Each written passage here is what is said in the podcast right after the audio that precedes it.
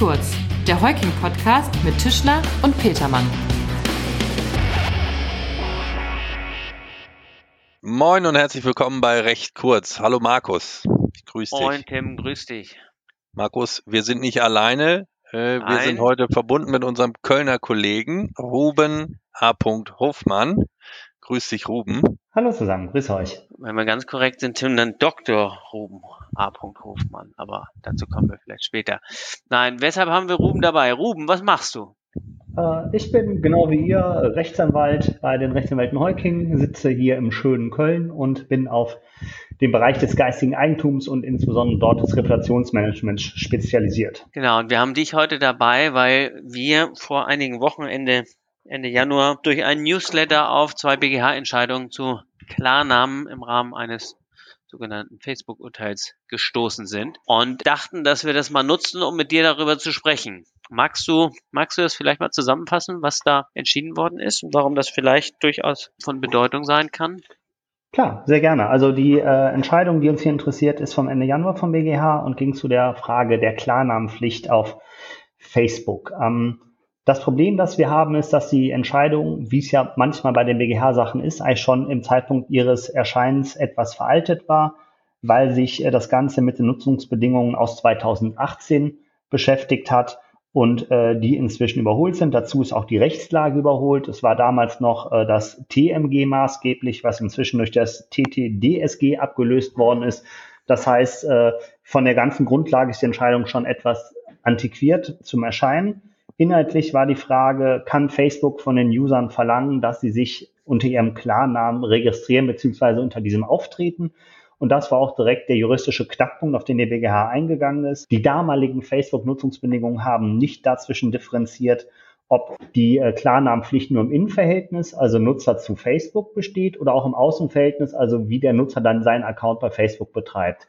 Und da hat äh, dann der BGH gesagt, ja, man hätte es ja zumindest so ausgestalten können, dass nur der Nutzer gegenüber Facebook seinen Klarnamen angeben muss, aber sein Profil nach wie vor äh, anonym oder mit einem Pseudonym betreibt. Und weil diese Differenzierung von den AGB gar nicht zugelassen wurde, hat der BGH gesagt, gut, dann ist diese ähm, Nutzungsvereinbarung so unwirksam. Wir wissen ja, dass es keine geltungserhaltende Reduktion bei AGB gibt. Dementsprechend war die Klausel abgeschossen und dementsprechend ist der Tenor dieser Entscheidung, dass ich eben keine Klarnamenpflicht habe. Allerdings, und da sind sich bisher alle, die die Entscheidung kommentiert haben, einig, ist das keine Prognose für die Zukunft. Äh, die Rechtslage hat sich, wie gesagt, in mehrerlei Hinsicht geändert. Sprich, wir können daraus nicht ableiten, dass das jetzt auch in der Zukunft so sein wird. Und die Entscheidung hat halt nur Auswirkungen für Nutzer, die ihren Facebook-Account schon eine längere Zeit unterhalten haben, denn nur die sind zu den damaligen Nutzungsbedingungen ähm, eingetreten. Okay, dann habe ich, Tim, wenn du dazu jetzt nicht gerade was hast, dann habe ich gerade festgestellt, dass der Aufhänger unseres heutigen Themas sich eigentlich schon wieder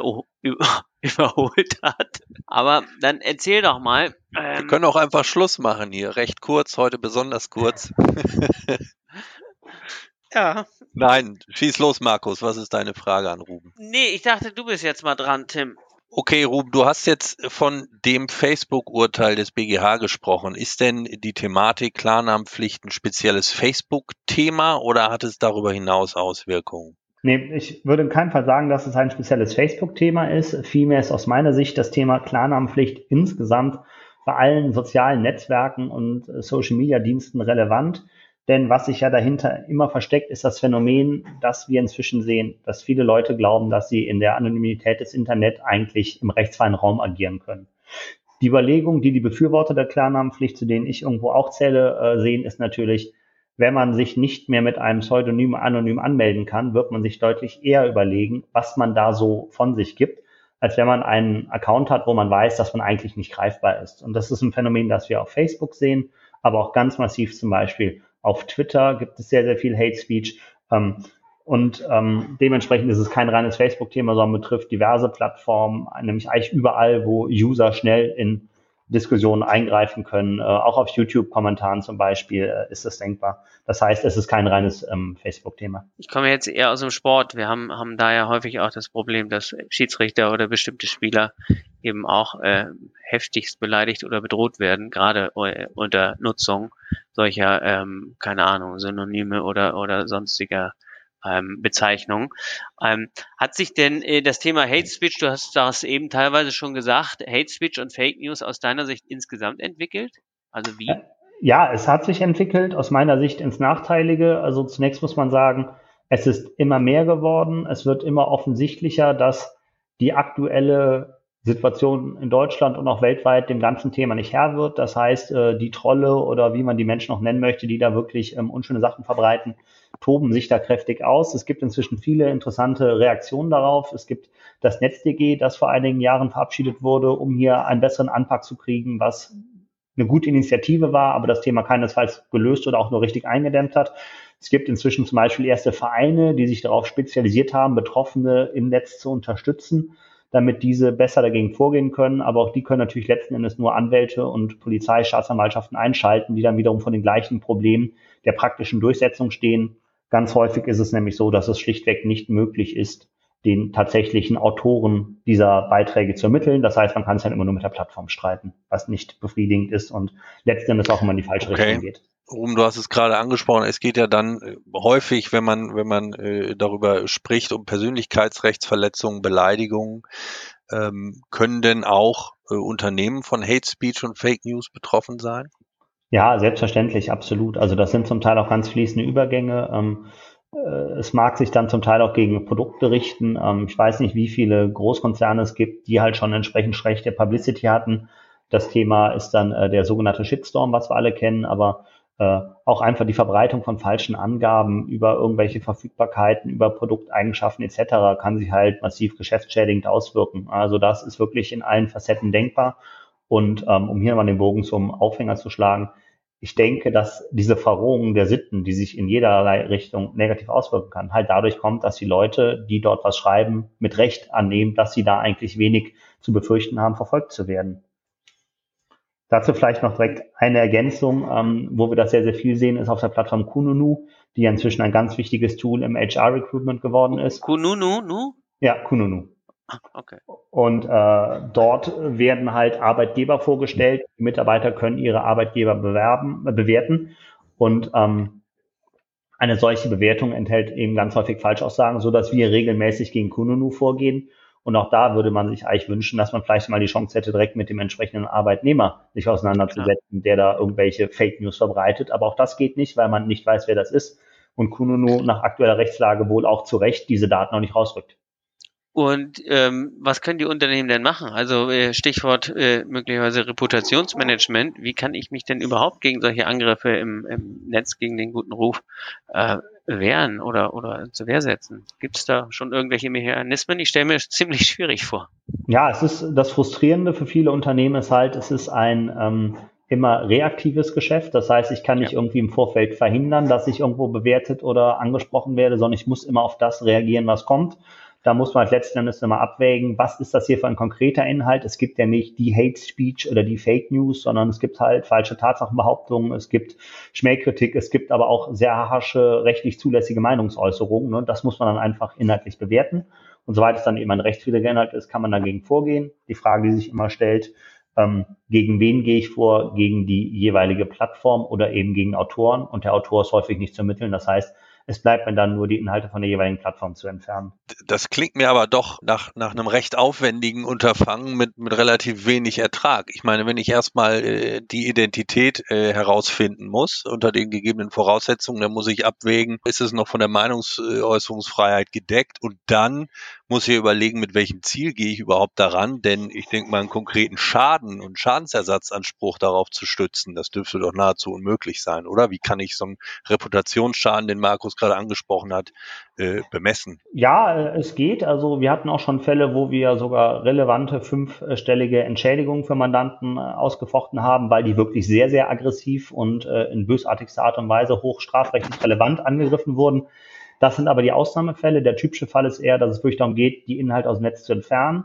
Das kann man auch nur empfehlen. Wir haben gerade einen Mandanten, die einen ganz, ganz wichtigen Vertriebskanal äh, verloren haben, weil die so viel auch wirklich nicht bösartig, aber einfach Falschinformationen hatten, dass die Leute unsicher waren, sagten, ist das hier seriös? Und das hat so viel Überhand genommen, eine Eigendynamik bekommen, dass sie dann bei ihrem wichtigsten Zahlungsdienste, Dienstleister ausgelistet wurden und über den nicht mehr vertreiben können. Also da hat man auch gesehen, dass die dort nicht optimal umgesetzte Reputationsmanagement-Linie dazu führte, dass sie einen wichtigen Vertriebskanal verloren haben.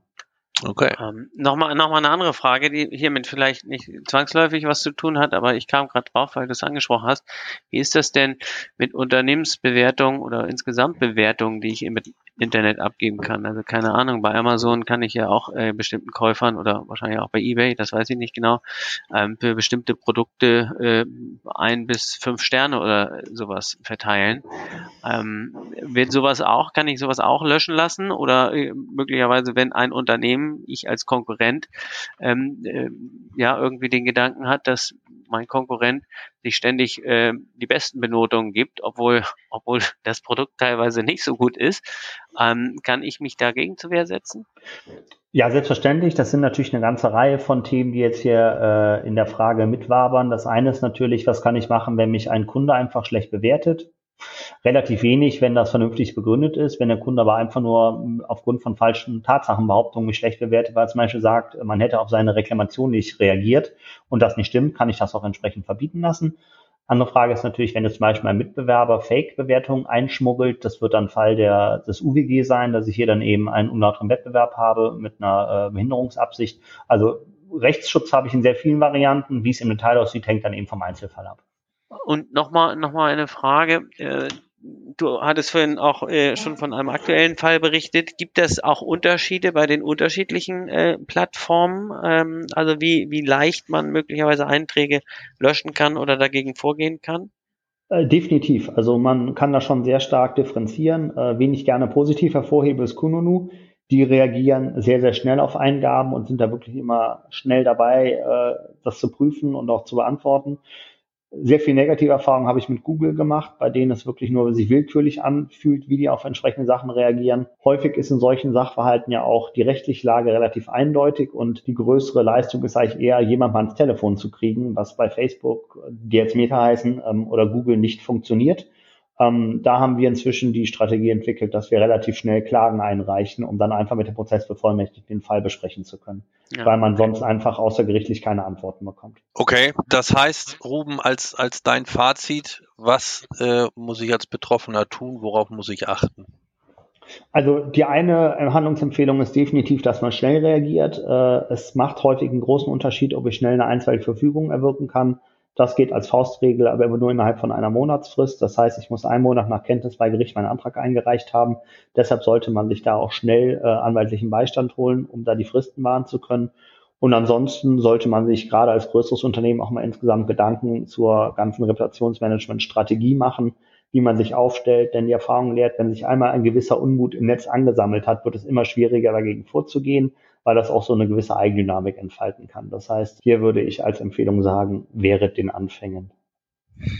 Okay, Ruben, ähm, du machst den Eindruck, als ob du uns noch mehrere Stunden ähm, von Einzelheiten berichten könntest. Und es gibt ja auch noch viele, viele Themen, angrenzende Themen, die wir heute nicht besprochen haben. Ich habe aber den Eindruck, für heute sind wir erstmal durch, ähm, würden dich aber, glaube ich, Tim, wenn du zustimmst, gerne demnächst äh, vielleicht nochmal wieder dazu holen.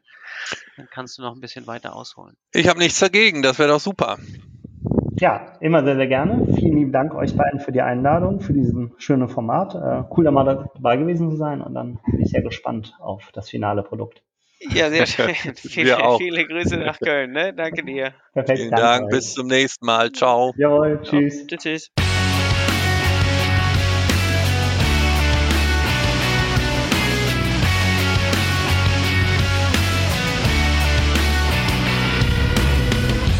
Das war recht kurz, der Heuking-Podcast von und mit unseren Rechtsanwälten Tischler und Petermann. Sie erreichen uns unter heuking.de.